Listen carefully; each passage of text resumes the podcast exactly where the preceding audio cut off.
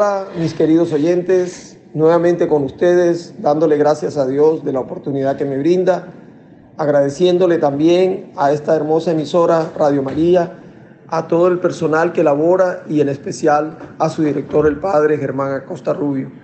Gracias a ustedes por permitirme llegar a sus hogares, estar con un ratito del mes compartiendo los conocimientos, la experiencia, y trayendo con ustedes personas que nos pueden ayudar con todo su gran corazón a aclarar temas relacionados a la salud.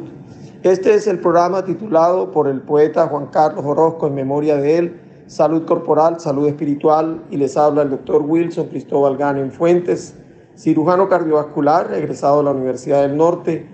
y con eh, especialización en la Universidad de Costa Rica y fellow de la Universidad de Alabama en Birmingham. Como les dije, eh, es muy grato estar nuevamente con ustedes. En el programa pasado tratamos un tema que es el dolor abdominal, esa eh, molestia que muchos pasamos en algún momento de nuestra vida y algunos terminan en cirugía, otros con manejo médico de acuerdo al resultado. Muchas personas que escucharon el programa me han dicho que quieren conocer un poquito más acerca de una de esas eh, enfermedades que producen el dolor abdominal. Y me hablaron que qué era la vesícula, por qué se producían los cálculos, que por qué eh, se podía retirar y no pasaba nada, etcétera, etcétera. He pedido a la doctora que colabora con las unidades renales eh, y está trabajando con nosotros, Catalina Barros, que es egresada de la Universidad Libre, cirujano general también de la Universidad Libre con una gran experiencia en el manejo de la patología abdominal, especialmente de la urgencia, que nos colabore con este tema y le agradecemos de todo corazón el tiempo que ha tomado para dedicárselo a Radio María. Es una mujer católica, muy creyente de la Virgen y seguidora de todos sus pasos y es por eso que eh, nos enorgullece tenerla aquí con nosotros. Bienvenida, Catalina, a esta tu emisora Radio María. Buenos días, doctor Ganen. Con muchísimo gusto, también muy agradecida de estar hoy aquí en la emisora para hablar de esta patología tan bonita que es la patología biliar de la vesícula y, todo lo que corresponde a ella. Muchísimas gracias. Mira, eh, una de las cosas eh, importantes de saber es qué es la vesícula, dónde se encuentra en nuestro organismo. Inicialmente queremos saber algo de eso, de la anatomía de esa vesícula, qué y más adelante saber algo más acerca de su función, pero por lo menos conocer eh, eh, dónde está localizada. Bueno, la vesícula es un órgano que en forma de saco que se aloja por debajo del hígado. Ella va conectada o deriva al intestino por medio de la vía biliar. Entonces, ella cumple una función de almacenamiento de la bilis, que es la encargada de eh, hacer la digestión de las grasas. Entonces, esa bilis se, forma en el hígado, se almacena en la vesícula y por medio de los conductos biliares se drena al, intestino en donde hace la digestión de los alimentos que, grasos que se consumen. Es, eh, todos entonces tenemos una vesícula cuando nacemos y con ella vamos a estar supuestamente el resto de la vida, porque se, supone que va a ser esa bolsa que recolecta para que el hígado, lo que el hígado va produciendo. Ese líquido tiene alguna característica en especial, algunas sustancias que sean, no sé, ácidas, básicas, que permiten que eh, haga la, digestión de las grasas. ¿Es solamente para las grasas? Eh, bueno, la, de hecho la bilis está conformada principalmente de colesterol, ácidos grasos y fosfolípidos, pero tienen que tener un equilibrio. Cuando se pierde el equilibrio entre, entre estos elementos es cuando se producen patologías como por ejemplo los cálculos, que, porque se, hace estancamiento de, colesterol principalmente, y es por eh, mala alimentación, alimentación rica en grasa y, y Ok, entonces esto eh, ya nos hace pensar que tener un órgano como el hígado, que cumple una función eh, en parte eh, para lo que es la digestión, y que tenga una ayuda o un reservorio que es la vesícula, hace que tengamos un cuidado especial de nuestra salud para mantener esa, esa oportunidad de conservar un órgano como es tan pequeño como es la vesícula. Esta vesícula eh, tiene alguna característica especial en tamaño, puede extenderse por ser, como usted lo dice, un saco o ella lleva un tamaño y hasta ese tamaño puede extenderse. No, pues es variable de acuerdo a la persona porque pues si tiene unas medidas específicas, no es un órgano grande, es un órgano pequeño que va entre 7 y 12 centímetros aproximadamente de longitud. Sin embargo, puede variar de tamaño dependiendo del tamaño de la persona. Si una persona alta, grande, puede, puede tener inclusive no necesariamente directamente proporcional a la persona, eh, pues la, vesícula biliar tiene un tamaño entre 7 y 11 centímetros generalmente que puede variar de persona a persona. Ok, ella eh, me imagino si se va llenando y se va llenando y tiene algo que, que no le impida drenar bien, se puede ir creciendo o ella no logra crecer y se estabiliza en el tamaño con que nace la persona o cómo es eso. Pues ella está formada, o sea, sus fibras son musculares, significa que conforme se va distendiendo, o sea, se va llenando porque se aumenta el líquido que, la, que contiene, eh, puede ir distendiéndose, se va, se va haciendo más grande, eh, pero igual eso puede llegar a un límite de acuerdo a si está inflamada, si, ahí es cuando puede empezar a generar sintomatología. Pueden haber niños que nazcan sin vesícula, existe una situación genética que haga que uno venga sin vesícula al mundo o definitivamente en la gran en la, todos tenemos que tener una vesícula. Pues todas las personas tienen vesícula, lo que sí puede pasar es que sea una vesícula muy pequeñita, eh, atrófica, que no sea funcional, puede, puede ser. Ok, ok. Eh, bueno, este tema es interesante, eh, a conocer un poco acerca de un órgano que tenemos y a veces no nos damos cuenta de él, sino cuando nos está molestando. uno ve que en, el curso de, de, la vida se presentan molestias en el abdomen cuando un dolor abdominal nos hace pensar que es la vesícula la que nos está afectando. Bueno, la vesícula al estar alojado ahí debajo del hígado, el dolor es efectivamente en este punto, eh, la, parte de, la parte superior derecha del abdomen y puede estar asociado a náuseas, vómitos, es dependiendo de, de, qué, de qué enfermedad esté cursando la persona con respecto a la vesícula. La mayoría de las personas, por lo menos aquí en la costa, tienen cálculos, pero muchas veces son asintomáticos y estos cálculos son secundarios a la dieta, a la mala alimentación. Aquí se come comida muy grasosa, fritos, eh, lácteos, etc. Entonces, por las características de la alimentación, muchas personas tienen cálculos, sin embargo, son asintomáticos. Ya cuando empiezan a, a, o sea, a generar inflamación, es cuando hay sintomatología y hay dolor. Pero pueden haber personas que se hacen una ecografía por otra razón y ver unos cálculos ahí que mientras no estén generando ningún tipo de dolor, pues no tienen que, hacer ningún tipo de manejo, sino pues manejo de la, de la, dieta. O sea, es natural que yo como costeño pueda tener cálculos y que no hayan molestado en ningún momento, pero esos cálculos ahí ¿Qué, suceden? ¿Se van eliminando a través de esos mismos conductos que usted nos dice que tenemos para drenarlo? ¿O ellos se acumulan como piedritas ahí en, un, en ese saquito que, que nos queda? Ellos empiezan a acumular como piedritas, van creciendo, van aumentando de tamaño y posteriormente sí pueden llegar a tener sintomatología, que es cuando la vesícula para precisamente cuando está haciendo sus contracciones para que drene la bilis hacia el intestino, entonces hay una molestia porque hay un cuerpo extraño ahí adentro y empiezan a inflamarse las paredes, que es lo que se conoce como colecistitis,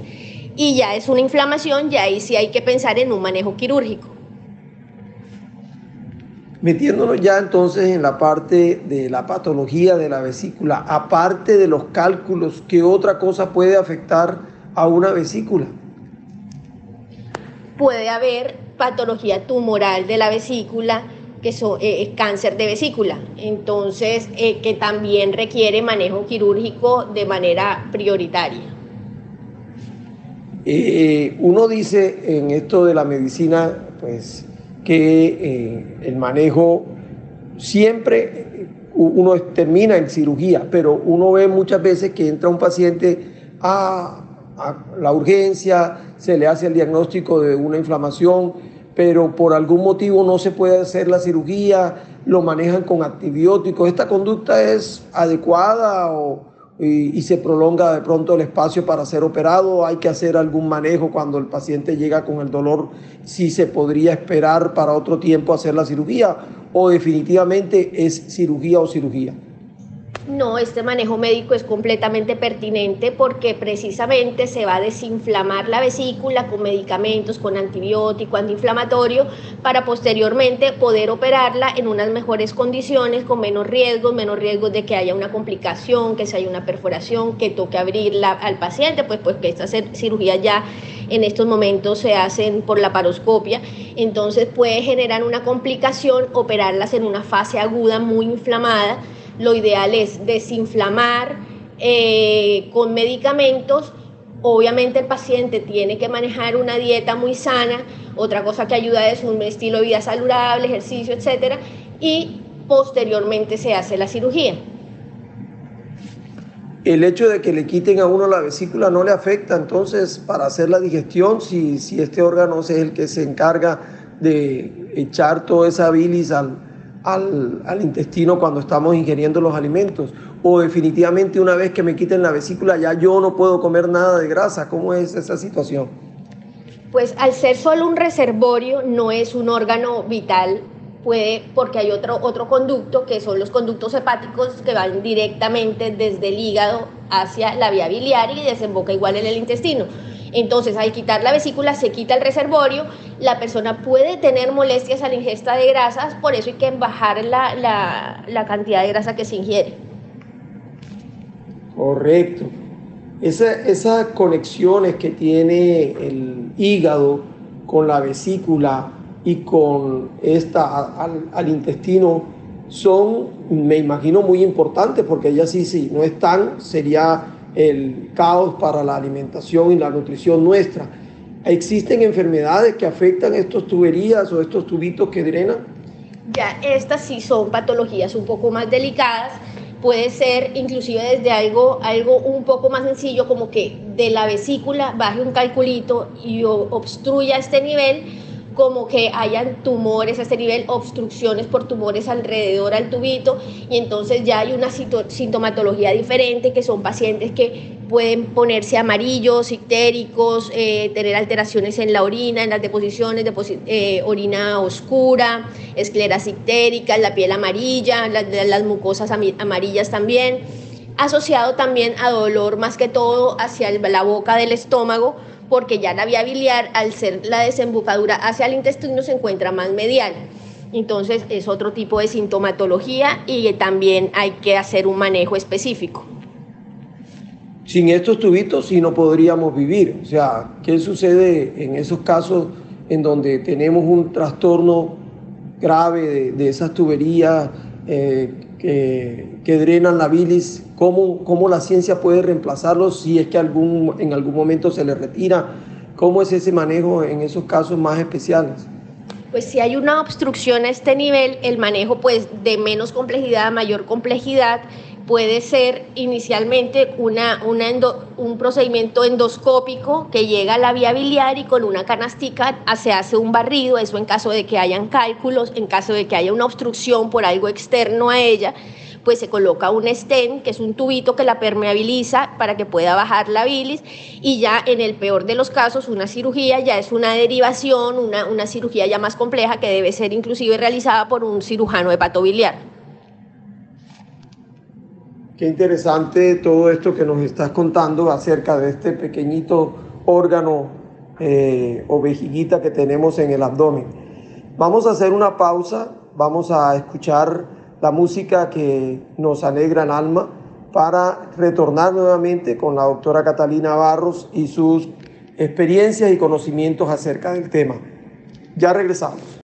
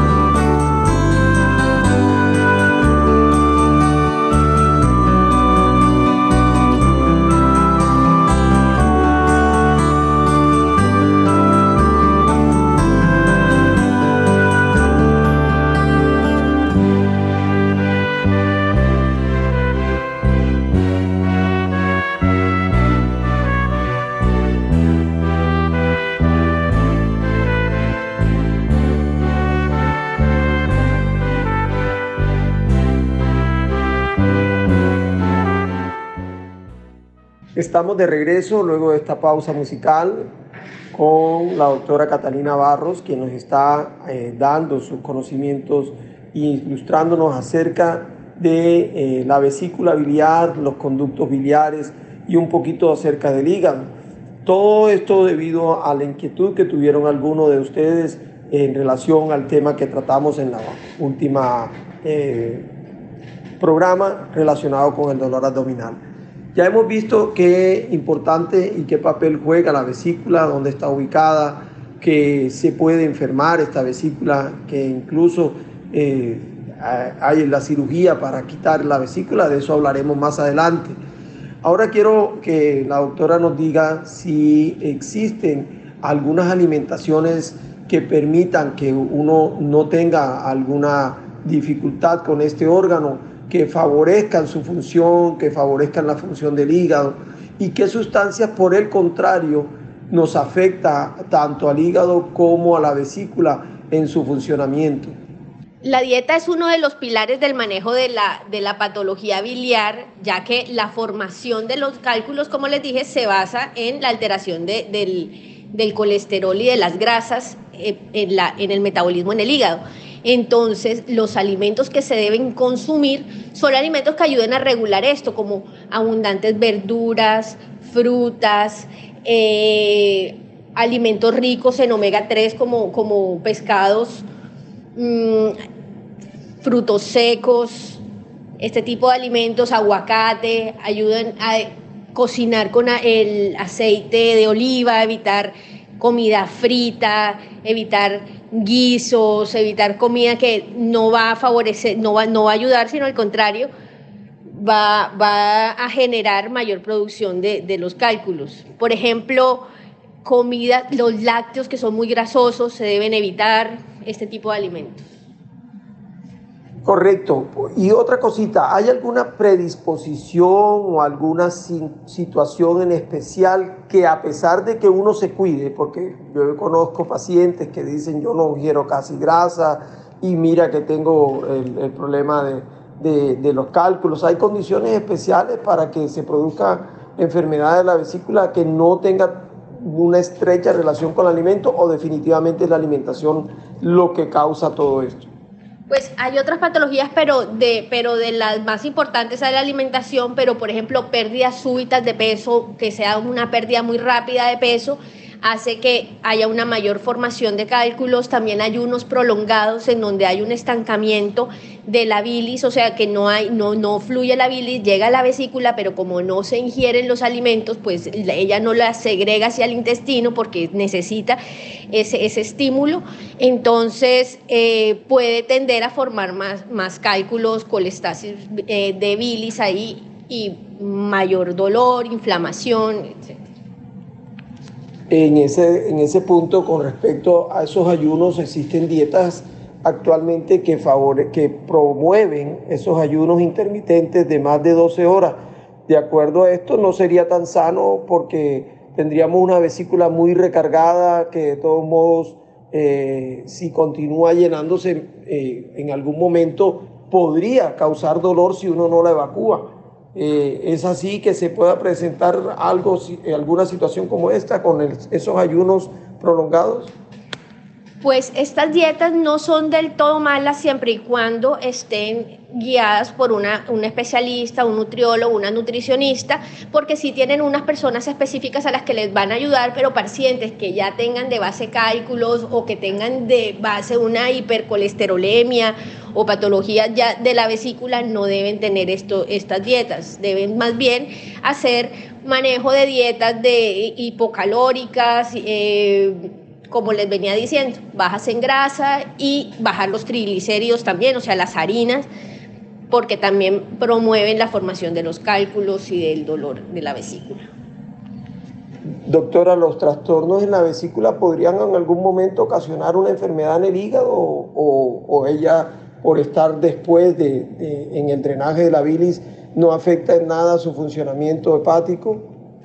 pues eso es un sistema que tanto las patologías de hígado pueden afectar la vesícula como al revés, cuando hay un estancamiento que se llama una colestasis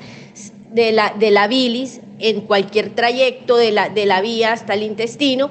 puede hacer que se almacene y, se, y, esto haya alteraciones a nivel del, del, hepatocito, a nivel de las células hepáticas. Hasta una cirrosis puede llegar a causar un problema hepático eh, de la vesícula o, o, eso ya es una patología completamente diferente. No, sí puede haber cirrosis por, por colestasis biliar, puede, puede existir igual, como, así como hay tumores de la, de la vesícula, de la, de la vesícula biliar que ah, pueden migrar, o sea, hacer infiltración hacia el hígado y comprometer también el hígado. Ok, otra, otra cuestión que me queda de duda, ¿en qué pacientes uno encuentra cálculos, son asintomáticos, pero es conveniente operar? O sea, aquel paciente que presenta en un estudio, como usted nos dijo inicialmente, que no ha tenido sintomatología, pero se encuentra que tiene algún tipo de cálculos en la vesícula, es candidato a ser operado o es todo paciente que tiene cálculos debe ser operado? ¿Cómo sería el manejo de un paciente asintomático? Pues si el paciente es completamente asintomático, se puede esperar, se puede hacer un seguimiento, seguimiento ecográfico, seguimiento del, tamaño de los cálculos, que realmente eh, eh diferencia lo que piensa la gente que me dice, no, es que opéreme porque tengo unos cálculos gigantes, es al revés, los cálculos que pueden generar mayor problemas, mayores inconvenientes son los cálculos pequeños, que son los que pueden migrar por la vía biliar y causar obstrucciones, inclusive eh, producir pancreatitis, que ya también es una patología más delicada, ya que este conducto biliar tiene una desembocadura común con, la conducta, con el conducto pancreático. Entonces, al causar una inflamación ahí a ese nivel, puede causar pancreatitis. Entonces, los cálculos pequeños pueden ser más peligrosos que los cálculos grandes. Realmente es hacer un seguimiento y cuando el paciente ya tiene síntomas es que se piensa en hacer un procedimiento quirúrgico. Hay una, no sé si es un mito o qué, pero dicen que una persona con cálculos en la vesícula se puede transformar en un cáncer de vesícula. ¿Qué tan cierto puede ser esto? Pues los procesos inflamatorios crónicos, si es una paciente que tiene, un paciente que tiene una inflamación crónica, va a ser una alteración en las células y todas las, las, inflamaciones crónicas pueden derivar en un, en un, en un cáncer. Entonces, Puede ser, pero ya cuando hay una inflamación crónica permanente, o sea, es, es difícil, pero puede ocurrir. Perfecto. Doctora, usted tocó ahorita al páncreas y entonces estar estrechamente relacionado páncreas, vesícula, hígado. Estos procesos inflamatorios que afectan la vesícula, que producen la obstrucción por un cálculo que se despegó de la vesícula y viajó a través de la vía biliar y produce la inflamación del páncreas son más eh, peligrosos que, una inflamación de la vesícula y hay algún manejo en especial o algún riesgo que tengan los pacientes que, que se les produce la inflamación del páncreas? Pues eh, la inflamación del páncreas ya es algo más severo, pero va, o sea, la pancreatitis puede ser leve, casi prácticamente imperceptible, un dolor, unos episodios eméticos, o sea, vómitos y el paciente puede recuperar al, día siguiente, a los dos días, o puede ser un proceso severo que requiera manejo en UCI, requiera eh, eh, procedimientos quirúrgicos adicionales, pero ya dependiendo de, la severidad de, la pancreatitis. Generalmente es una pancreatitis leve, pero sí es más delicado que eh, la inflamación de por sí de la vesícula biliar. Les recuerdo que estamos en Radio María, nuestra emisora, que Radio María depende el aporte que nosotros hagamos a la emisora para poder subsistir. No tenemos ninguna propaganda para, para este propósito. Dependemos de las donaciones de cada uno de nosotros, los oyentes, de cada una de las personas que laboramos o prestamos servicio a esta linda emisora. Les pido entonces que en nombre de la Virgen, nos acerquemos a ayudar a esta emisora a seguir su eh, función de vida, acercándonos cada vez más a Dios, dándole las noticias desde el Vaticano, los programas que tenemos acá que son para el bienestar y el crecimiento personal y, especialmente en mi programa con la salud de cada uno de ustedes. Ya saben, hay diferentes métodos de acuerdo a, a las líneas en donde se puede hacer ese aporte económico que será de mucha ayuda para todos eh, eh, el funcionamiento de la emisora. Eh, estamos recordándoles que estamos aquí con la doctora Catalina Barros tratando este tema que ha sido muy interesante en relación a la vesícula solicitado por algunos de los oyentes. Dentro de este tema de, manejo de la vesícula, la doctora tocó un punto y es que nos hablaba de una cirugía menos traumática. ¿Cómo son, ¿Cuál es la diferencia entre estos dos tipos de cirugía o, el manejo que se le da quirúrgico a la patología biliar? Pues cuando hay cálculos de la vesícula ya se toma la determinación de operar. En este momento la cirugía que se hace es la cirugía por la paroscopia, que es se introduce una, una camarita por el ombligo y unas pinzas adicionales y por medio de la cámara uno va viendo, haciendo la disección y se realiza la extracción de la vesícula por uno de estos puertos. Diferente a la cirugía que se realizaba anteriormente, que era una incisión, ya fuera por línea media o subcostal, una incisión de aproximadamente variable dependiendo del tamaño de, de la persona, de la vesícula, etcétera.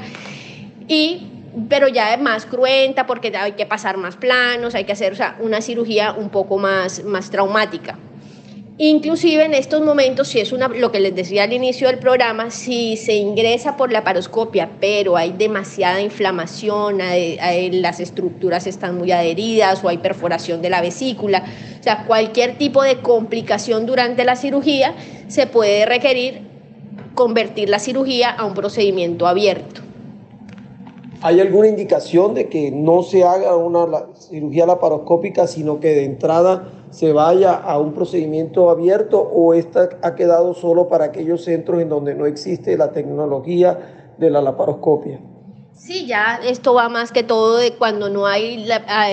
disponibilidad de laparoscopio en, en, el sitio, en la, en la clínica de, donde se va a realizar el procedimiento, también de la experticia del cirujano cuando no tiene, pues se siente más cómodo de acuerdo al paciente haciéndola abierta, pues es decisión de cada cirujano hacerla, pero ya ahora lo que predomina es la cirugía por laparoscopia. ¿Este tipo de cirugía tiene alguna eh, autorización especial o ya hace parte del manejo común de este tipo de patología en las entidades de salud como EPS o medicinas prepagadas o hay alguna situación en la cual hay que explicar el por qué se tiene que hacer de esta manera? No, realmente ya todas las vesículas están autorizadas, o sea, las autorizan sin ningún tipo de, de, o sea, del trámite normal de autorización de un procedimiento solicitado por el especialista ya, pero no con un trámite especial como un procedimiento especial, no.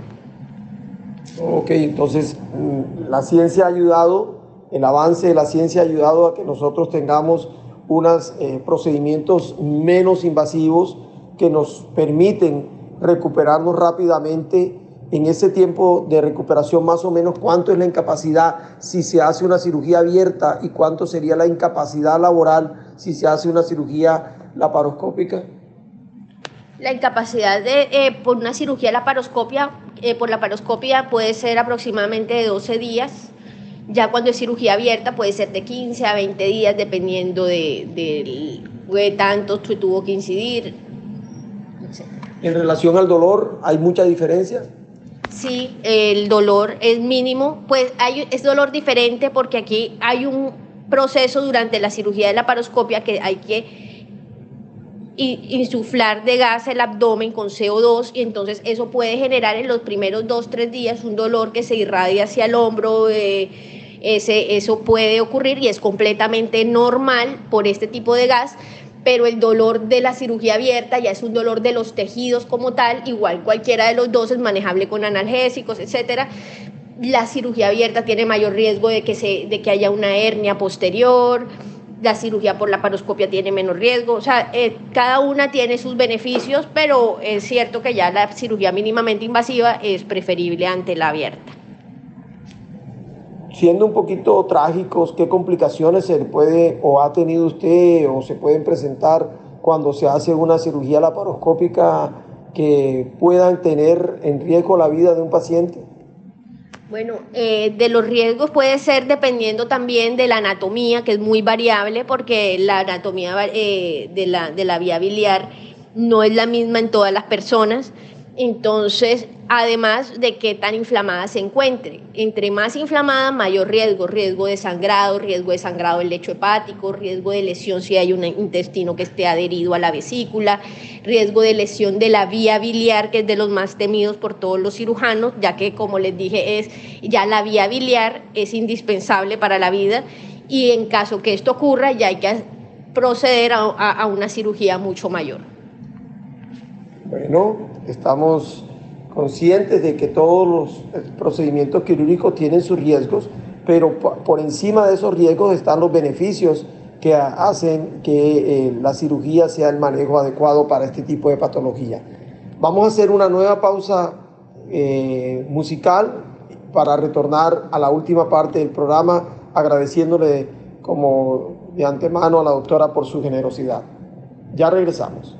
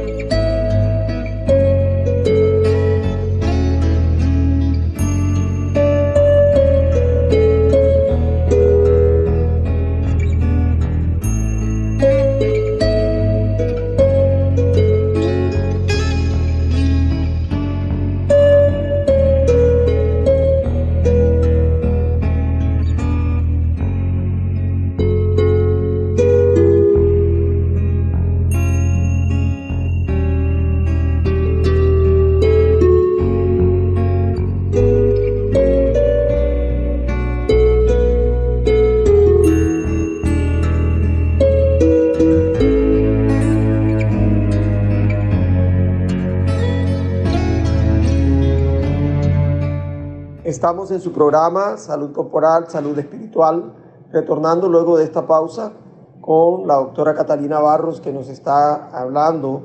sobre la vesícula, su anatomía, su función, su enfermedad, su manejo y ha sido muy eh, clara en sus conceptos para que podamos comprender mucho acerca de este órgano. Eh, queda la parte final del programa en donde vamos a hacer unas preguntas muy puntuales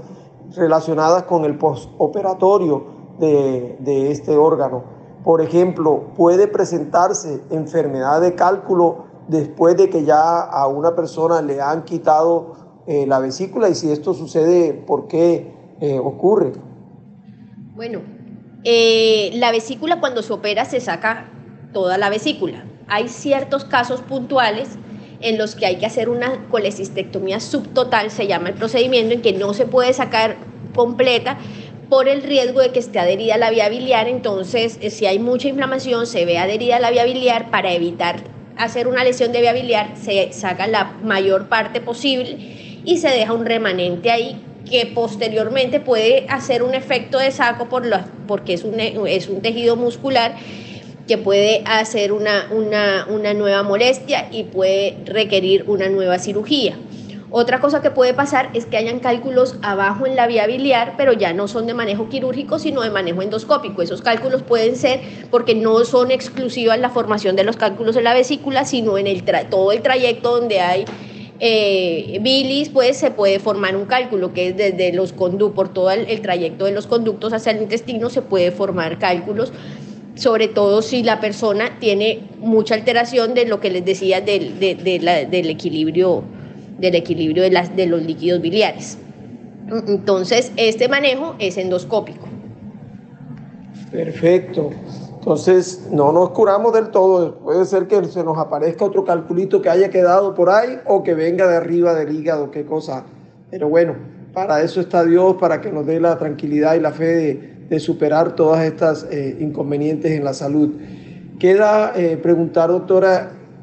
después de que ya no tengo ya la vesícula, que he sido, me he recuperado, que he tenido una dieta adecuada, pero me invitan a, acá, pongamos en la costa, como lo decía, a una finca en donde voy a tomar leche entera, pura, de la vaca, voy a comer los fritos que hacen ahí, el chicharrón. Existe para mí como eh, paciente que ya no tiene la vesícula riesgos de tener eh, trastornos intestinales y de qué tipo serían esos trastornos cuando me someto a este, este cambio de dieta rica en esas grasas que usted nos mencionó que no eran adecuadas? Pues realmente en los periodos posquirúrgicos iniciales eh, no se recomienda comer comida grasa, pero posteriormente el cuerpo que es tan inteligente, así como Dios lo creó,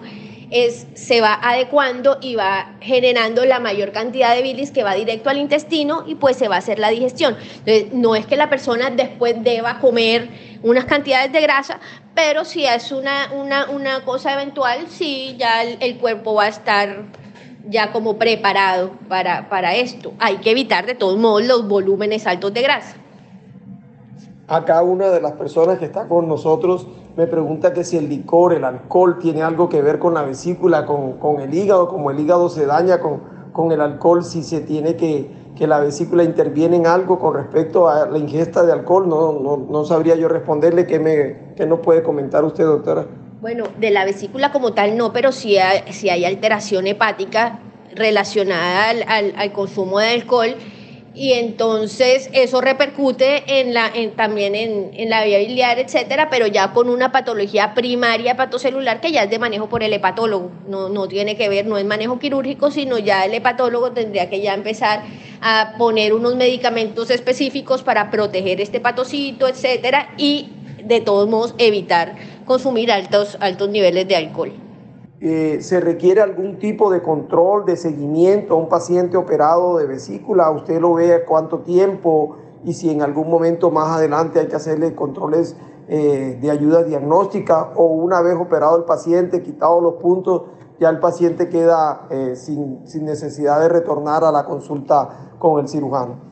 el cirujano debe evaluar al paciente posterior al procedimiento quirúrgico. Eh, en muchas entidades los, los puntos son retirados pues, por, por, el, por el servicio de enfermería, pero el cirujano sí debe ver dentro del mes posterior a la cirugía al paciente.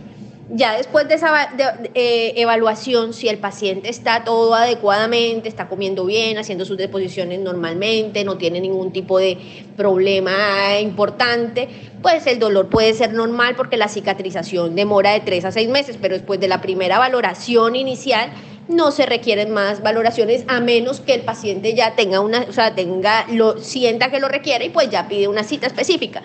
pero de resto el común es que solamente se hace una, una, una evaluación postquirúrgica. Estamos eh, muy, muy agradecidos por todo lo que hemos podido conocer acerca de este tema. Creo que hemos tratado todos los puntos necesarios para abordar al tema de la vesícula biliar, a su enfermedad, a su manejo. Eh, no sé si haya algo que agregar, doctora, con respecto a nuestro sistema anatómico, fisiológico y eh, en relación al órgano que eh, hemos tratado en el día de hoy? No, pues adicional solamente las recomendaciones generales de dieta, ejercicio, que también es importantísimo, creo que no lo tocamos, pero un estilo de vida saludable, no estar en sedentarismo, ayuda y está científicamente comprobado que promueve eh, una, una adecuada, un adecuado drenaje, movilización de viris hacia el intestino para evitar la formación de los cálculos. El estrés, la rabia, las molestias tienen algo que influir en, esa, en ese tipo de, de, de organito o no tiene nada que ver nuestras situaciones de ansiedad? Pues eh, las situaciones de, ansiedad repercuten en todo el organismo, pero no he leído hasta el momento, qué pena, lo revisaré, que eso esté científicamente comprobado. De todos modos, hay que evitar estas situaciones. Muchas gracias, doctora. Bueno, estamos próximos a terminar el programa agradeciéndole a todo el equipo de producción, a Magola, a Wilson, a todos los que hacen posible que este programa llegue a sus hogares cada 15 días, eh, los sábados a las 2 de la tarde. Gracias al padre Germán Acosta por su eh, solidaridad con nosotros para brindarnos este espacio que debido a, la ausencia del poeta Juan Carlos ha, surgido y me ha encomendado. Yo estoy muy agradecido con Dios, con la Virgen, de que me permite tener esta oportunidad. Lo hago con todo cariño eh, y tratando de traer a ustedes personas que sé que aman a la Virgen y están cerca de ella en sus oraciones. Es eh, importante para que podamos transmitirnos eh, elevados por el Espíritu de Dios cada una de nuestras palabras hacia ustedes. Eh, quería contarles que la selección Colombia Médica de Fútbol en la categoría nuestra quedó subcampeona. En el último programa hablábamos acerca de que estábamos en Viena, Austria, participando por Colombia. Eh, tuvimos eh, una muy buena presentación y llegamos a la final. lastimosamente el título fue para Ucrania, que eh, por tiros del punto penal, luego de un 0 a 0, eh, logró ese campeonato. Creo que es muy, muy grato para nuestros colegas de Ucrania ante la situación que viven y lo tomamos como un regalo de Dios por todo lo que están padeciendo en Ucrania con la guerra en Rusia y le pedimos a la Madre eh, María que interceda por, esa, por esos gestos belicosos que ocurren al otro lado del mundo, que sea ella intercediendo ante Dios, que logre eh, calmar esos, esa ira en los corazones de quienes están luchando y puedan salir eh, a la paz, lograr esa paz anhelada para que podamos vivir como Dios lo manda, en armonía, eh, queriéndonos unos a otros, amándonos como hermanos, porque somos todos hijos de Dios. Es era lo que quería comentarles acerca de nuestra participación como médicos en el, en el exterior y con un deporte tan popular como es el fútbol. Queridos oyentes, estamos ya próximos a terminar, dándole las gracias a ustedes y en especial a la doctora, le doy, eh, le paso el micrófono para que ella se despida, agradeciéndole con todo corazón el hecho de que haya sacado su tiempo, es una persona muy ocupada, en estos momentos está de turno en una de las eh, entidades de salud de acá de Barranquilla y así eh, tomó su tiempo para brindárselo a todos ustedes. Gracias doctora, le doy para que se despida de la audiencia de Radio María y pues si en algún momento queremos volver a contar con ustedes, espero poder eh, tener esa oportunidad. Bueno, doctor, muchísimas gracias por, por, invitarme. Claro que sí, con muchísimo gusto quedo, quedo a la orden para cualquier nueva transmisión. Eh, y ya, que pasen un, excelente día en las manos de Dios. Gracias, Catalina, eres muy amable para todos ustedes, que Dios los bendiga y esperamos por ver, estar conectados en una próxima ocasión. La Virgen los proteja y los lleve por buen camino en el nombre de Jesús.